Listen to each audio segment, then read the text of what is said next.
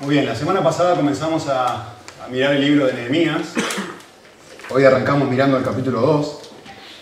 Y quisiera comenzar haciendo una pregunta, ¿sí? Para que juntos pensemos esto. Mi pregunta es esta, si alguien te, eh, te desafía a que respondas esta pregunta que está ahora en la pantalla, ¿cómo lo harías? ¿Cómo responderías esta pregunta? ¿Qué significa ser un cristiano? ¿Qué significa? Si tuvieras que definirlo con, una frase. Obviamente no hay una definición perfecta eh, y hay muchas formas de responder lo mismo. Yo quisiera darles una definición que está basada en los versículos que acaba de leer María, en Nehemías 2, del 1 al 8. ¿sí? Y mi definición tiene cuatro partes. Así que se las voy a leer y después, poquito a poquito, vamos a ir desarrollándola, ¿vale? ¿Qué significa ser cristiano? Yo diría esto. Un cristiano es una persona que tiene fuertes, profundas convicciones sobre el carácter de Dios, que todavía experimenta profundas luchas con su pecado, que poco a poco va experimentando cambios profundos y que está aprendiendo a vivir en una profunda dependencia de la gracia de Dios. Lo voy a decir de vuelta despacito. Un cristiano es una persona con profundas convicciones sobre el carácter de Dios. Esto es otra forma de decir que un cristiano es una persona que tiene fe, que cree ciertas cosas acerca de Dios, que Dios es bueno, que Dios es poderoso, que Dios es grande, etc. Hay un montón de convicciones que tiene respecto a Dios, pero no son creencias eh, pequeñas, son profundas, realmente lo cree. La segunda cosa que nos va a mostrar este pasaje es que un cristiano todavía experimenta profundas luchas con su pecado. Eh, Jesús lo dijo de esta forma, un verdadero cristiano es una persona que cuando se mira a sí mismo se da cuenta que tiene una viga en el ojo. Lo opuesto a lo que normalmente funcionamos, siempre pensamos, no, no, el otro es el que está mal. Y Jesús dice, no, no, el cristiano verdadero es el que se da cuenta, yo tengo una viga en mi ojo, yo estoy tan mal. Tengo tantas áreas para crecer que ni me atrevo a intentar ayudar a otros. En tercer lugar, un cristiano es una persona que va experimentando cambios profundos. Eh, y, con esto quiero decir, hay algunos momentos, por ahí no es un estado de vida, no es que constantemente está cambiando, pero sí que uno podría, él mismo podría detectar, eh, lo, lo voy a expresar de esta forma más adelante, la misma cosa con la que más lucho, de vez en cuando, el Señor me da la capacidad de cambiarla. Y la cuarta cosa, como les dije, vive en profunda dependencia de la gracia de Dios. Es decir, es una persona que entiende que el amor de Dios es tan incondicional sobre su vida, que funciona de esa manera. ¿Vale? Esta es mi definición. Y lo que voy a hacer ahora es mostrarles desde el pasaje que acaba de leer María, de dónde saqué todas estas cosas. ¿Sí? Entonces, la primera cosa que podemos ver en estos versículos es las profundas convicciones que tiene Nehemías. Si ustedes vinieron la semana pasada, estuvimos mirando el capítulo 1, y en el capítulo 1, como les aparece en la pantalla, Nehemías hace una oración, y él comienza y termina la oración de la misma forma. Fíjense en versículo 5, dice, te ruego, Dios grande y temible. A ver, ¿cuál es la convicción de Nehemías respecto qué es lo que cree él acerca de Dios? Nehemías dice, Dios es así, Dios es increíblemente grande. Te digo más, la, frase que utiliza es muy relevante para todo lo que viene en Nehemías. ¿eh? Dios no solamente es grande, sino que Dios es digno de ser temido de lo poderoso que es. Así arranca su oración, lo vimos la semana pasada. ¿Cómo termina su oración? En versículo 10, volviendo a repetir lo mismo, la misma idea. Miren, tú redimiste a tu pueblo, final del versículo 10, capítulo 1, con gran poder y con tu mano poderosa. Entonces, Nehemías está describiendo cuáles son las convicciones, qué es lo que yo creo acerca de Dios. Esto es lo que yo creo acerca de Dios. ¿Sí? Eh, él está convencido, Dios es así, y creer esto para Nehemías es absolutamente esencial, si ustedes prestaron atención al comienzo del versículo 1. Porque lo que va a hacer Nehemías ahora es algo tremendamente loco. Fíjense cómo comienza el versículo 1. Dice, en el año 20 en el mes de Nisan, en el año 20 del rey Artajerjes, estaba ya el vino delante de él, tomé el vino y se lo di al rey. Yo nunca había estado triste delante de su presencia. Lo que acaba de suceder es esto. Nehemías acaba de expresar qué es lo que él cree acerca de Dios. Y lo que va a hacer en este momento es que esa creencia de, cómo, de quién es Dios lo va a mover a él, lo va a llevar a él a hacer algo que él acaba de decir nunca jamás hubiera hecho. Lo acabo de leer. Estar triste delante de la presencia del rey. Y nosotros decimos, ¿y eso? Bueno, tenemos que meternos en el contexto de lo que está pasando acá. A ver, un rey en la antigüedad es una persona que levanta el dedo y dice, mátenlo y te matan. Un rey hace lo que quiere, cuando quiere, donde quiere, como quiere. No es una república como funcionamos ahora. No es que tiene límites a su poder.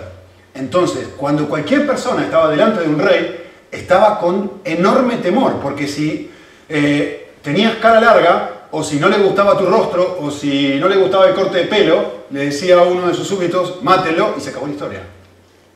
Fin de la discusión. Entonces, todo el mundo en la antigüedad está delante de un rey con enorme temor. Y nosotros ya sabemos, por lo que vimos la semana pasada, que esta persona, este Nehemías que está hablando aquí, era el copero del rey, es decir, es la persona que toma el vino antes del rey para que no lo envenenen. Entonces, es la persona de mayor confianza delante del rey.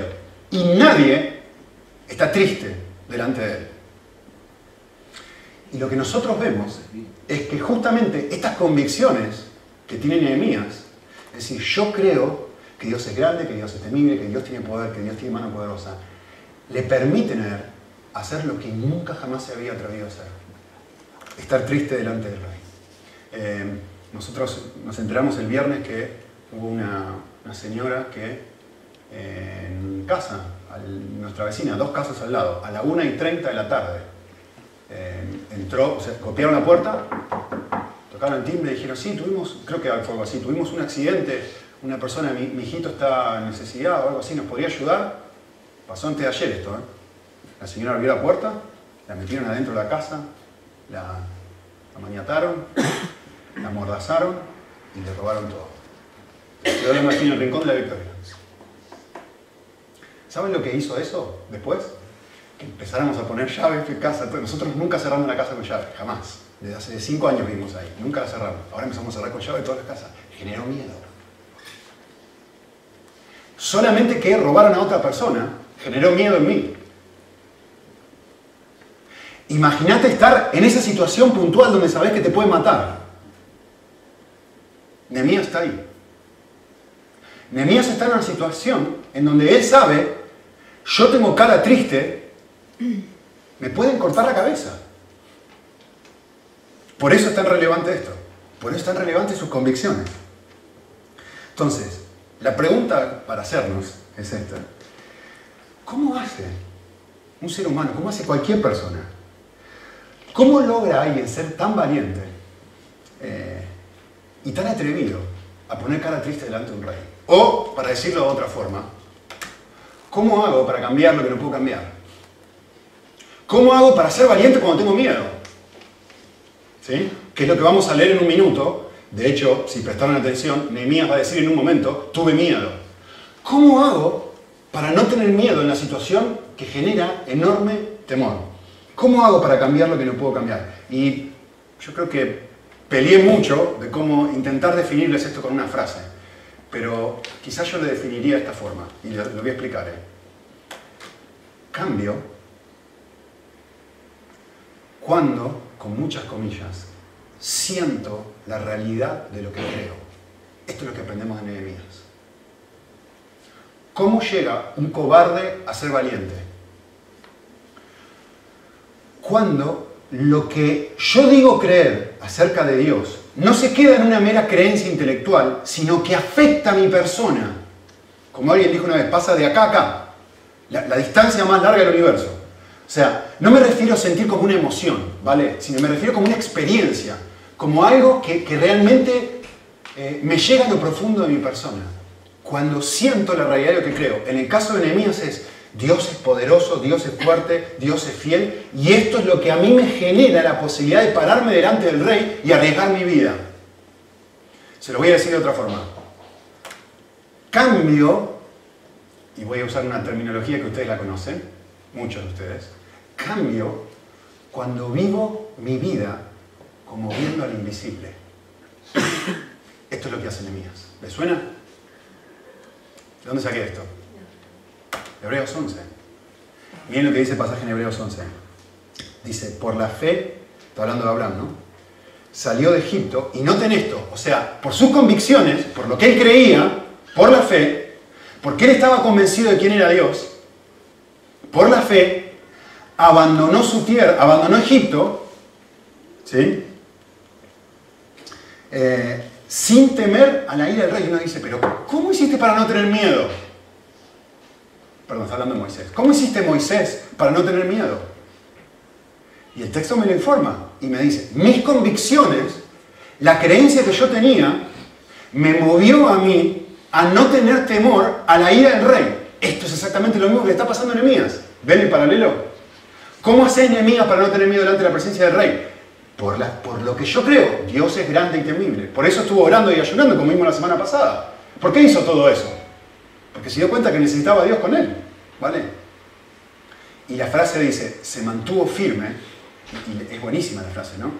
Está, está con la posibilidad de vivir su vida como si tuviera alguien invisible ahí al lado. Es fantástica la expresión. Esto es lo que yo quise decir cuando siento la realidad de lo que creo. Cuando realmente la presencia de Dios es tan real, por supuesto es invisible, es tan real, que afecta la manera que vivo.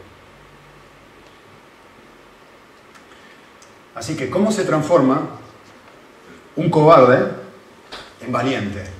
Déjenme decirles cómo no se transforma. No lo hace un, cobarde, no llega a ser valiente, generando una autoestima más fuerte. Esto es lo que me va a decir muchos aspectos, mucha psicología, no toda, pero mucho de la psicología moderna me va a decir, trabaja en la autoestima y vas a ser una persona con mayor coraje. No.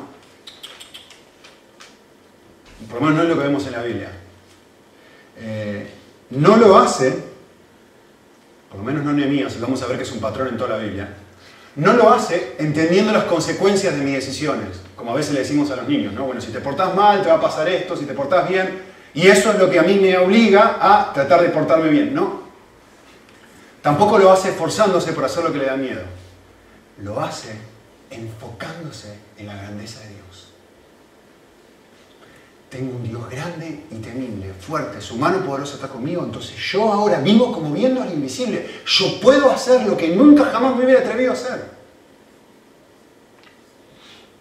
Eh, hay un teólogo muy, quizá el teólogo más conocido, más conocido no es la palabra, el teólogo más importante de uno de los teólogos más importantes de la historia del cristianismo que dijo esto. Fantástico lo que él dijo. Dijo así, es medio complejo, pero lo van a entender. Dijo esto. Todos los deseos espirituales nacen de un entendimiento espiritual. Escuchen bien, ¿eh? Todos los deseos de hacer lo que Dios me está pidiendo que haga, nacen con una comprensión espiritual, nacen de ver al invisible, vamos a ver ahora. En el cual, me encanta esta frase, escuchen bien, ¿eh? el alma ve la excelencia y la gloria de las cosas divinas. El, alma, la persona es capaz de mirar y decir, Dios es grande, ¿por qué tengo miedo a esta persona? Dios, me ama, ¿por qué necesito andar mendigando amor de los demás? Si Dios me ama. No, pero los demás me están criticando. ¿Y qué va? Dios me ama con incondicionalidad. No necesito el amor de los demás. Puedo tolerar la crítica me transforma en una persona diferente, producto de ver las realidades, de las excelencias de las glorias divinas. Esta visión, escuchen bien, ¿ven? se trata de ver, ¿no? Esta visión genera un efecto transformador en la persona. ¿Cuál es la base para esto? El pasaje de 1 Corintios, de 2 Corintios, perdón, que dice así, es un versículo de la Biblia, ¿sí?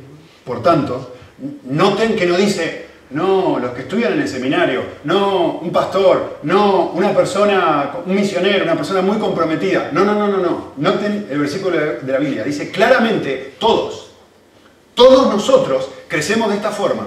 ¿Cómo crecemos? Todos. Mirando.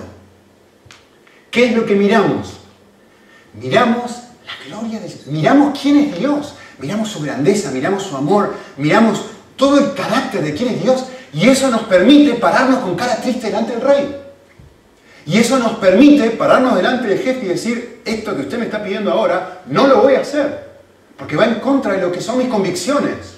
No voy a mentir, no voy a lo que sea. No voy a, pisotear a un compañero de trabajo.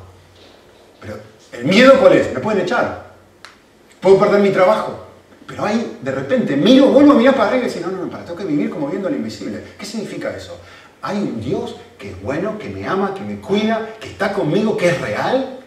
Y si no, por favor, tenemos la Biblia y tenemos todo el cristianismo. Porque no tiene ningún tipo de relevancia. ¿Qué es ser un cristiano? Es vivir como viendo al invisible. Que mis convicciones afecten mi día a día. ¿Sí? Entonces, veo la gloria del Señor y somos transformados al ver esto. Y este poder solo es algo que produce el Señor. Entonces, lo primero que vemos es que un cristiano, como Nehemías, es una persona con profundas convicciones acerca del carácter de Dios. La segunda cosa que vamos a ver, y esto es precioso, precioso, quizás la parte, mi parte favorita del pasaje. La segunda cosa que vamos a ver en el versículo 2 es que un cristiano es una persona con profundas luchas. Miren esto. Dice, versículo 2, y el rey me habló. Bueno, vale, estaba orando, estaba ayunando por varios días, estaba pasando, estaba llorando delante del Señor y diciendo, Señor, sos grande, sos temible. Estaba cantando las canciones que cantamos un ratito, que bueno, que Dios, bla, bla, bla, bla. Salgo de aquí, me voy a vivir la vida. Vale, buenísimo. Y ahora estoy frente al rey. Ahora sí estamos cara a cara en la situación en donde mi fe es probada. ¿No? Resulta que el rey entonces le pregunta y le dice, va un minutito acá. Tu cara, al revés que en la televisión, ¿no? Tu cara me suena, no. Tu cara no me suena. Dice, esta cara no la he visto antes, dice el rey. ¿Por qué está triste tu rostro? Tú no estás enfermo. Esto no es un problema de estómago. Dice, esto es tristeza de corazón. Vale. ¿Por qué estás triste? Y después de llorar, llorar, después de ayunar, después de expresar, tengo una enorme fe en el Señor, sale a la vida y se choca con la triste realidad. Todavía tiene miedo. ¿Cómo termina el versículo 2? Entonces tuve mucho temor. Pero ¿cómo? ¿No tenías todo resuelto en tu vida, enemigo? ¿No era que vos temías a Dios? ¿No era que Dios era grande y temible y que todas tus cosas eran fantásticas? Justo después de expresar que teme a Dios, comienza a temer al hombre. Es fantástico esto. Es asombroso. Me encanta esto, por favor. No dejen de apuntarlo si están apuntando. Un cristiano es una persona con profundas convicciones, pero también es una persona con profundas luchas y ambas al mismo tiempo. Las dos a la vez. Con profundas luchas y con profunda convicción. Las dos al mismo tiempo. Decime si eso no describe tu vida espiritual. Por lo menos describe la mía. Yo no siento ni cerca que he superado mis luchas. Ni cerca. Sí siento que tengo cada vez más convicciones y sí siento que voy a poquito progresando. Pero me veo muy parecido a Nehemías en este sentido. Y les quiero decir una cosa. Nehemías no es la excepción a la regla. Nehemías es el, paradigma que vemos en toda la Biblia. Miren, ejemplo. Miren esto, esto, es ridículo, es fantástico esto. Pablo, miren lo que dice aquí. Orad por mí. Bueno, buenísimo, vamos a orar por Pablo. ¿Qué querés que oremos por ti, Pablo? Miren esto. Dice, orad para que me sea dada palabra al abrir mi boca. Genial, para, abrir, para hablar el Evangelio. ¿Querés compartir el Evangelio con otras personas? Espectacular, Pablo, vamos a orar por, por ti. A ver, ¿cuál es tu motivo de oración? Lo aclara y dice esto, miren a fin de dar a conocer sin temor, sin temor, el misterio del Evangelio. ¿Qué está diciendo Pablo? Por favor, necesito que oren por mí, porque tengo miedo cuando hablo de Jesús. Tengo miedo de hablar otra persona. Me pongo nervioso cuando hablo con alguien acerca de Dios. Así que les pido por favor que oren por mí. Pero sigan leyendo lo que viene después. Mira lo que dice después por el cual, hablando de Jesús, por Jesús, yo soy su embajador. ¿Qué es esto, ser embajador de alguien? Representar, hablar de parte de alguien, ¿no? Soy su embajador en cadenas. Le voy a explicar qué quiere decir esto, para los que no conocen el libro de Efesios. Cuando Pablo está escribiendo esto, Pablo en este momento está en la cárcel, por eso dice su embajador en cadenas.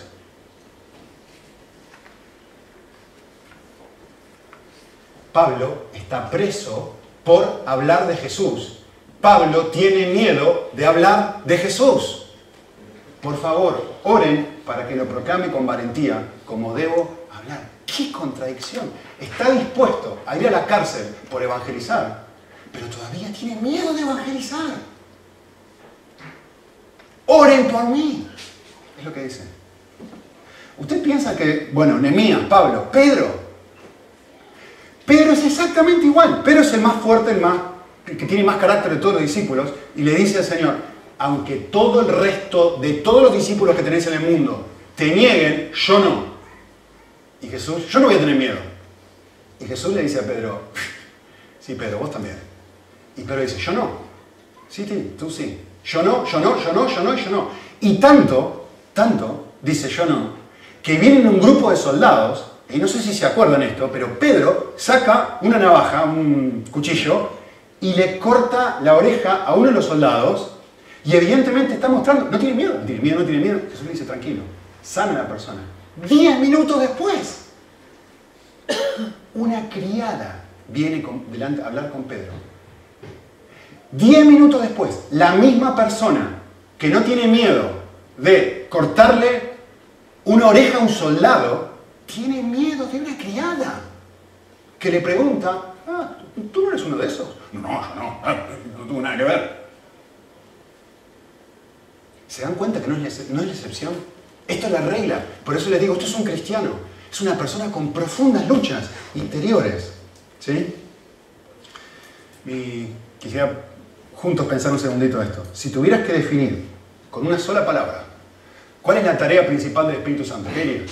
No, lo digas en voz solamente pensalo. Si, si tuvieras que pensar o definir con una sola palabra cuál es el trabajo principal del Espíritu Santo en el corazón de un ser humano, ¿qué dirías? Te lo voy a definir con una sola palabra. Espero que te sirva. El trabajo principal del Espíritu Santo es iluminar.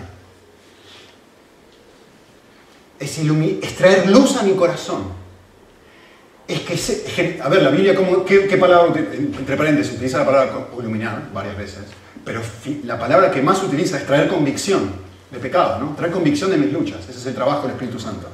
¿sí? Y, yo quiero que noten algo en el pasaje de, de, de Nehemías. Nehemías se presenta o no se presenta delante del rey con cara triste. Sin embargo, ¿tiene o no tiene miedo? Cualquier persona que observa a desde afuera dice, ¿cómo? ¿Ustedes se dan cuenta de lo que este hombre está haciendo? Tiene cara triste delante del rey. Mirá el coraje que tiene este hombre. ¿Cómo puede haber puesto esa cara delante del rey? Lo van a matar. ¿De dónde sacó semejante coraje? Externamente. Internamente tiene miedo. Es fantástico, ¿no? Y lo más fantástico de todo es que no lo esconde. No lo finge y dice, no, no, yo soy cristiano, yo superé mis luchas, yo ya no tengo nada. No lo esconde. me encanta esto, se lo puse ahí a propósito. Lo deja registrado en el único libro que existe y que jamás existirá sobre la tierra, que dura por la eternidad. Lo deja registrado ahí para que todo el mundo lo vea. Es fantástico. Y no solamente dice tuve miedo, no el énfasis. No dice, bueno, tuve un poquito de miedo. Mucho temor. Para que a todo el mundo le quede claro. Tuve mucho temor. Con esto entendemos algo muy, muy precioso, ¿no? mí está diciendo que, que, quede bien claro que no soy un gran, un gran héroe. Simplemente tengo un gran Dios.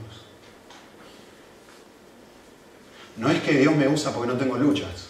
No, no. Dios me usa en mis luchas y a pesar de mis luchas. Y con mis luchas. Porque es gracia. Eh, Me gusta pensarlo de esta forma. Y, espero que todos pensemos así, ¿no? Eh, ¿qué, significa ser un cristiano?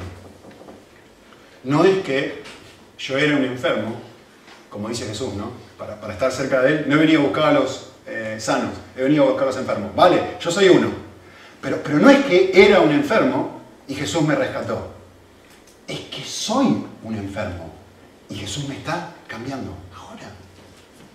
Estoy en proceso. ¿Qué es un cristiano? Es una persona con grandes convicciones, con una gran fe, vale, sí, pero también con gran lucha, las dos cosas al mismo tiempo. ¿Sí?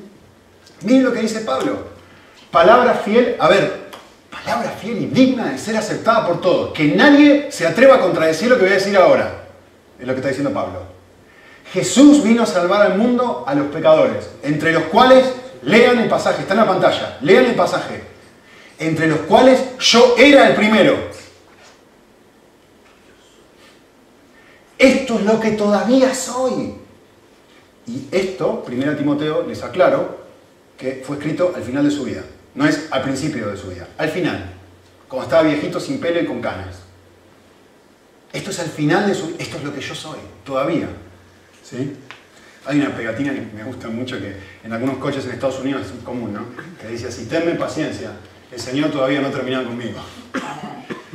Eh, y es graciosa la frase, ¿no? Pero en esencia es una forma de decir, eh, hay cosas en mi vida que todavía necesitan cambiar. Esto es un cristiano. Este soy yo. Este, espero que te des cuenta que eres tú. ¿Sí? Y por supuesto, esto no es una excusa para hacer lo que quiero. No, ah, tengo, ah, como la persona que dice, bueno, en mi carácter, lo siento, soy así. No, no, no estamos diciendo eso. Es una humilde aceptación de que todavía no soy como Cristo. Hay un montón de cosas para cambiar en mí. Y un último detalle que querría decirles sobre esto es que en versículo 1, del capítulo 2, noten que, dice algo. Y cuando la Biblia dice algo, más vale que prestes atención. Nos informa el mes, ¿no? Dice, aconteció que en el mes de Nisan, en el año 20 del rey Artajerjes, y uno dice, ¿para qué incluyó esto? Bueno, vuelvan a leer el versículo 1 del capítulo 1. Aconteció que en el mes Kisleu, en el año 20, cuando estaba yo en el palacio, epa, Capítulo 1 empieza informándome el mes, capítulo 2 empieza informándome el mes. Para los que no son hebreos como yo, les cuento. El mes de Kisleu, en capítulo 1, es mediado de noviembre. El mes de Nisan, en el capítulo 2, es mediado de abril. Lo cual significa que pasaron cuatro meses, más o menos, entre que Nehemías llora, ora y expresa todo y finalmente coge coraje para ir triste delante del rey. Cuatro meses, no es algo instantáneo. No sabemos cuál es la razón, pero sí sabemos que no es un cambio así. Y lo mismo pasa con nosotros. Tercer cosa, rapidito, que vamos a ver en el pasaje, es esto. Em, profundas convicciones, profundas luchas, pero también vamos a ver cambios profundos en la vida de Nehemías. Fíjense lo que dice al comienzo del versículo 3. Em, el versículo 3 comienza diciendo esto. Y dije al rey. Y dije al rey. El rey le pregunta por qué está como está. Y Nehemías lo que va a hacer es, le va a responder. Y quiero que noten lo que no responde. Un cobarde hubiera dicho, no, no, no, perdón, sepa disculparme, su majestad, no quise tener esta cara. ¿Qué está haciendo? Por el miedo respondiendo de una forma en la que me estoy protegiendo. Esto es un cobarde. Pero él no responde de esa manera. Nehemías no responde así. Nehemías no responde como un cobarde. Sí, por supuesto, lucha, tiene miedo. No es que no tiene miedo, tiene muchísimo miedo. Pero a la vez confía en Dios y dice lo que jamás hubiera dicho sin la ayuda de Dios. Nehemías dice, vive el rey para siempre ¿Cómo no voy a estar triste cuando la ciudad de mis padres, cuando Jerusalén está desolada y las puertas han sido consumidas? ¿Cómo no voy a estar triste cuando el reino de Dios está como está? ¿Qué está haciendo Nehemías? Simplemente experimentando, esto diciéndole al rey, esto es lo que amo, por esto estoy triste. Esto es mi pasión, esto es mi deseo. Eh, amo el reino de Dios, quiero ponerlo primero, aun si eso me cuesta la vida. ¿Sí? Y un verdadero creyente también tiene momentos así.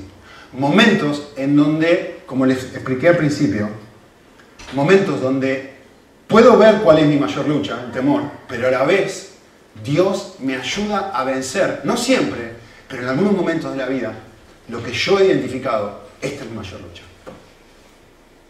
Y experimento un cambio profundo. Dice lo que jamás se hubiera experimentado, se hubiera animado a decir. Así que mi, mi desafío para nosotros es pensar unos minutitos esto. ¿Cómo sé yo si he experimentado un cambio profundo? Y el pasaje nos va a mostrar tres cosas. Yo quisiera definírselos de esta forma. Sé que he experimentado un cambio profundo cuando veo y acepto mis luchas a nivel corazón, como Nehemías. En el caso de Nehemías obviamente es el temor, ¿no? No hace falta que sea el temor, puede ser otra cosa.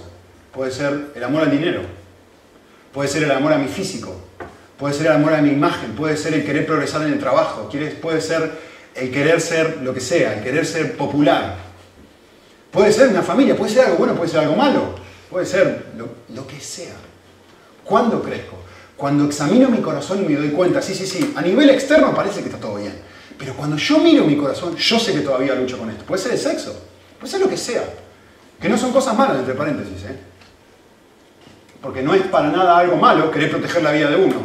No está mal eso. El punto es qué hago con eso. ¿Sí? Segunda cosa.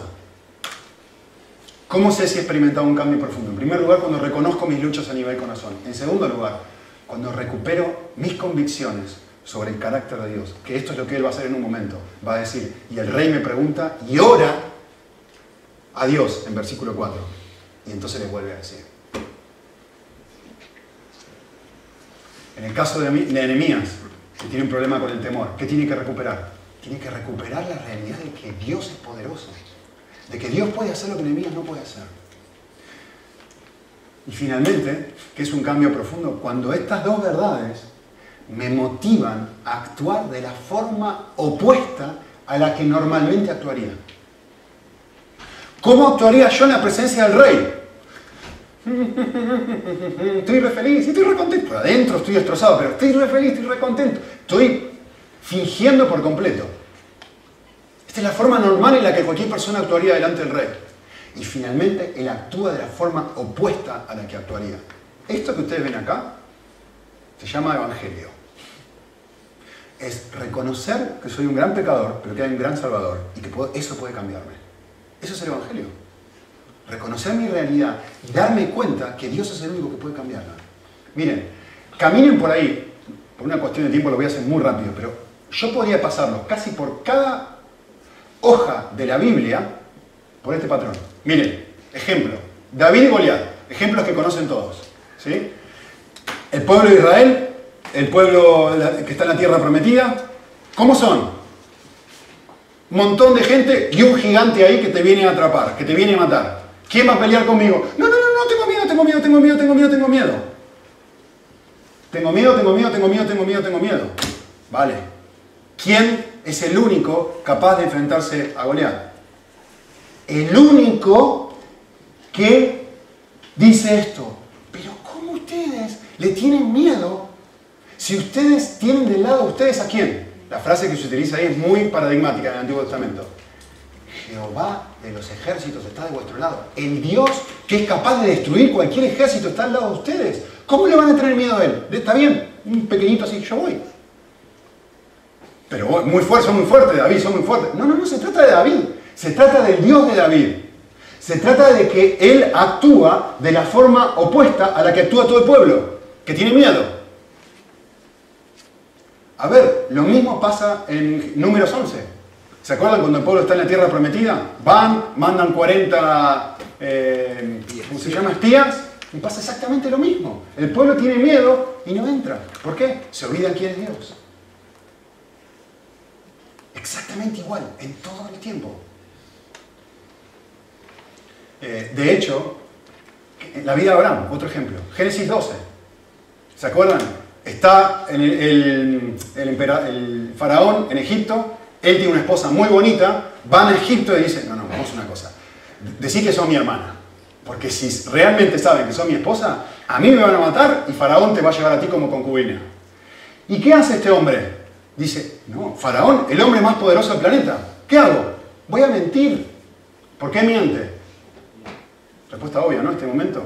Tiene miedo. Es más, lo dice en el pasaje, no lo estoy inventando yo. ¿Qué hubiera sido un cambio profundo en la vida de Abraham? Exactamente lo que estamos describiendo ahora. Que se hubiera dado cuenta de que lucha con el temor a morir y que esa es la razón por la cual está mintiendo. Que volviera a recuperar su convicción de que Dios es mucho más poderoso que Faraón y que puede protegerle. Y que a la luz de estas dos verdades actuara de la forma exactamente opuesta a la que actuaría, que es la forma opuesta a la que normalmente funciona Abraham, diciendo la verdad. Porque se dedica a mentir este hombre. ¿Me entienden? ¿Necesito más ejemplos? Eh, cuarto, ¿qué es, un, ¿qué es un creyente? Es una persona con profundas convicciones, es una persona con profundas luchas. Eh, es una persona que de vez en cuando experimenta cambios profundos. Y finalmente, lo que vamos a ver en versículos 4 al 8, es que es una persona con profunda dependencia de Dios. Y esto es lo que vamos a ver al final. Dice en versículo 4, entonces el rey me dijo, y miren esta pregunta, ¿qué es lo que pides? Qué buena pregunta. ¿Qué es lo que pides? Imagínate, estás delante de un rey que te puede dar absolutamente todo lo que quieras. ¿Cuál sería tu respuesta? ¿Qué es lo que, pides? En otras palabras, ¿qué es lo que realmente quiero? Esto es lo que tendría que estar preguntándome. ¿Qué es lo que realmente quiero? Si yo estuviera delante de una persona que puede darme absolutamente cualquier cosa, ¿qué le pediría? O, se lo voy a contemporizar un poquito más. ¿Qué harías con 10 millones de euros? Miren, les doy una sugerencia.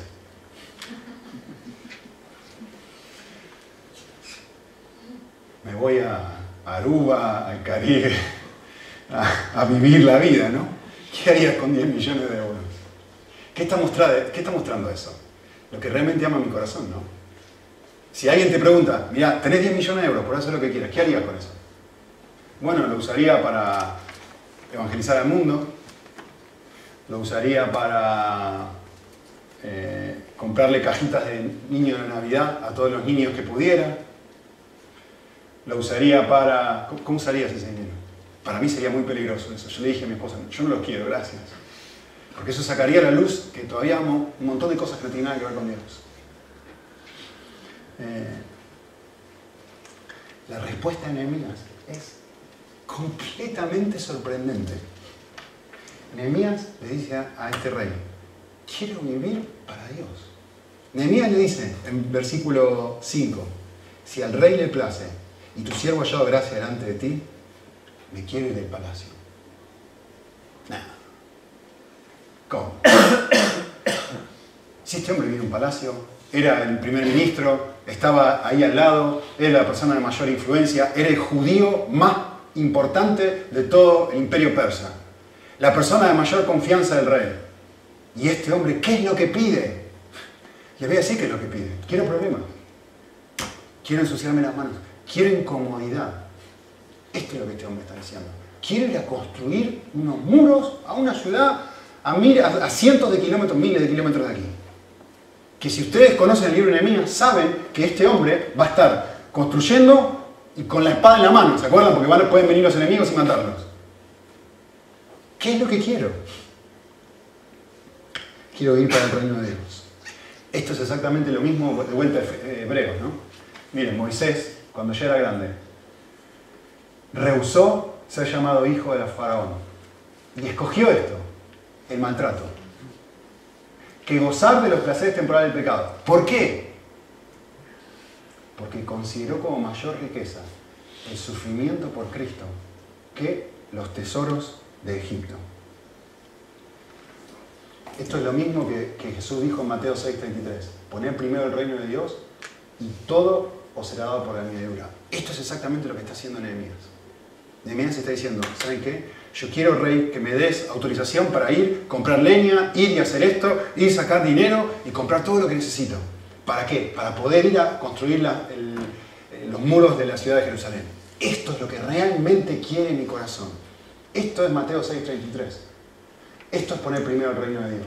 Quiero esto y entonces oro. ¿Se dan cuenta? Primero quiero, primero expresa lo que realmente quiere su corazón. Y entonces ora al Dios del cielo Y obviamente Dios responde. Y lo último que vemos en el pasaje, final del versículo 8, dice así, y el rey me lo concedió. Y la última frase del pasaje es muy interesante, y dice así, porque la mano bondadosa de Dios estaba sobre mí. ¿Por qué Nehemías obtiene lo que obtiene? El texto es muy, muy claro. No es porque soy el segundo rey, no es porque este rey me quiere, no es porque soy una gran persona, no es porque soy un gran cristiano, no es porque no tengo miedo, no es porque me he portado tan bien. No, no, no. Es porque Dios está, la mano bondadosa de Dios está sobre mi vida. Esto es fantástico. Es porque Dios ha obrado. Así que mi conclusión para nosotros es esta. No, alcanza con servir a Dios, o no alcanza con hacer la voluntad de Dios. Lo que vemos en este pasaje es que es necesario hacerla en dependencia de Él. Esto es lo que vemos en Nehemías. O para decirlo de otra forma, nosotros, a mí me gusta decirlo así, no alcanza con servir a Dios. Si no estoy sirviendo en Cristo, no, es servicio para Él. Eh, les he copiado una frase de nuestra página web sobre nuestros valores acerca del servicio genuino. Y literalmente en nuestra página web dice esto, dice el servicio genuino es el servicio que se hace motivado por disfrutar del amor que Jesús nos tiene y se realiza a través del poder que Él mismo provee. Es decir, la mano poderosa de Dios sobre mi vida. No soy un gran hombre, dice Nehemías. Soy una persona que lucha, que tiene miedos. Sí, sí, tengo convicciones fuertes, pero a la vez tengo miedos, tengo luchas, tengo todo esto. ¿De qué se trata? ¿Cómo sirvo? Sirvo a la luz de esto. Sirvo a la luz de que la mano de Dios está sobre mí de que no se trata de algo que yo hago, se trata de algo que Él hace en mí, a pesar de mí. Pablo lo dijo de esta forma. Pablo dijo, tenemos este tesoro en vasos de barro, para que la extraordinaria grandeza del poder sea de Dios y no de nosotros. ¿Qué está diciendo Pablo? Pablo está diciendo lo mismo que Nehemías. Pablo está diciendo, vale, yo soy como un vasito de barro, y sí, parece que tengo mucho para dar, porque sí, soy misionero, voy acá, parece que hay un montón, pero quiero que entiendas algo, te voy a describir quién soy. Soy un vaso de barro, no sirvo para nada, o para nada, como dicen acá. Lo que realmente hace la diferencia en la vida es que la mano poderosa de Dios está sobre mí. Por eso, y esto es una cita de vuelta de nuestra página web, el énfasis en el servicio a Dios es aquello que nosotros pasamos más por alto que tiene que ver no con el qué hacemos, sino con el cómo lo hacemos. ¿Lo estoy haciendo con el poder de Dios o lo estoy haciendo con mis propias fuerzas? Así que, concluyo diciéndoles esto. Eh, no es que Nehemías sea valiente. Nehemías lucha con el miedo. Lo que sucede es que Nehemías es liberado de su miedo al mirar el poder de Dios. Y su capacidad para hacer lo que Nehemías jamás hubiera podido hacer por sí mismo.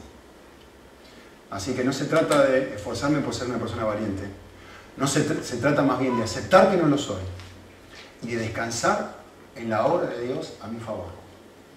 Y aplicar esto a cada una de las circunstancias prácticas de mi vida. Cada una de las cosas diarias con las que lucho. Si es el temor, si es agradar, si es ser orgulloso, si es ser egoísta, si es una lucha con querer tener poder, con el dinero, con lo que sea. Es volver a la realidad de que se cambia de esta forma. Se cambia reconociendo mis luchas más profundas. Y se cambia volviendo a descansar en la obra de Dios por mí, a pesar de mí. Muy bien, oramos. Señor, gracias por tantas cosas que Enemías nos enseña. Pedimos, Señor, en Cristo que, lleguen a nuestro cerebro, podamos masticarlas, eh, podamos eh, meditar en ellas a lo largo de la semana, eh, fundamentalmente que traigas lo que hablamos hoy, luz a nuestro corazón, ver nuestra realidad, pero a la vez volver a recordar las convicciones que tenemos sobre ti, Señor, que eres un Dios tan pero tan grande, que un día murió en una cruz por nosotros, que se hizo hombre primero, y luego murió en una cruz por nosotros, para mostrarnos el nivel de amor que nos tenés, Señor.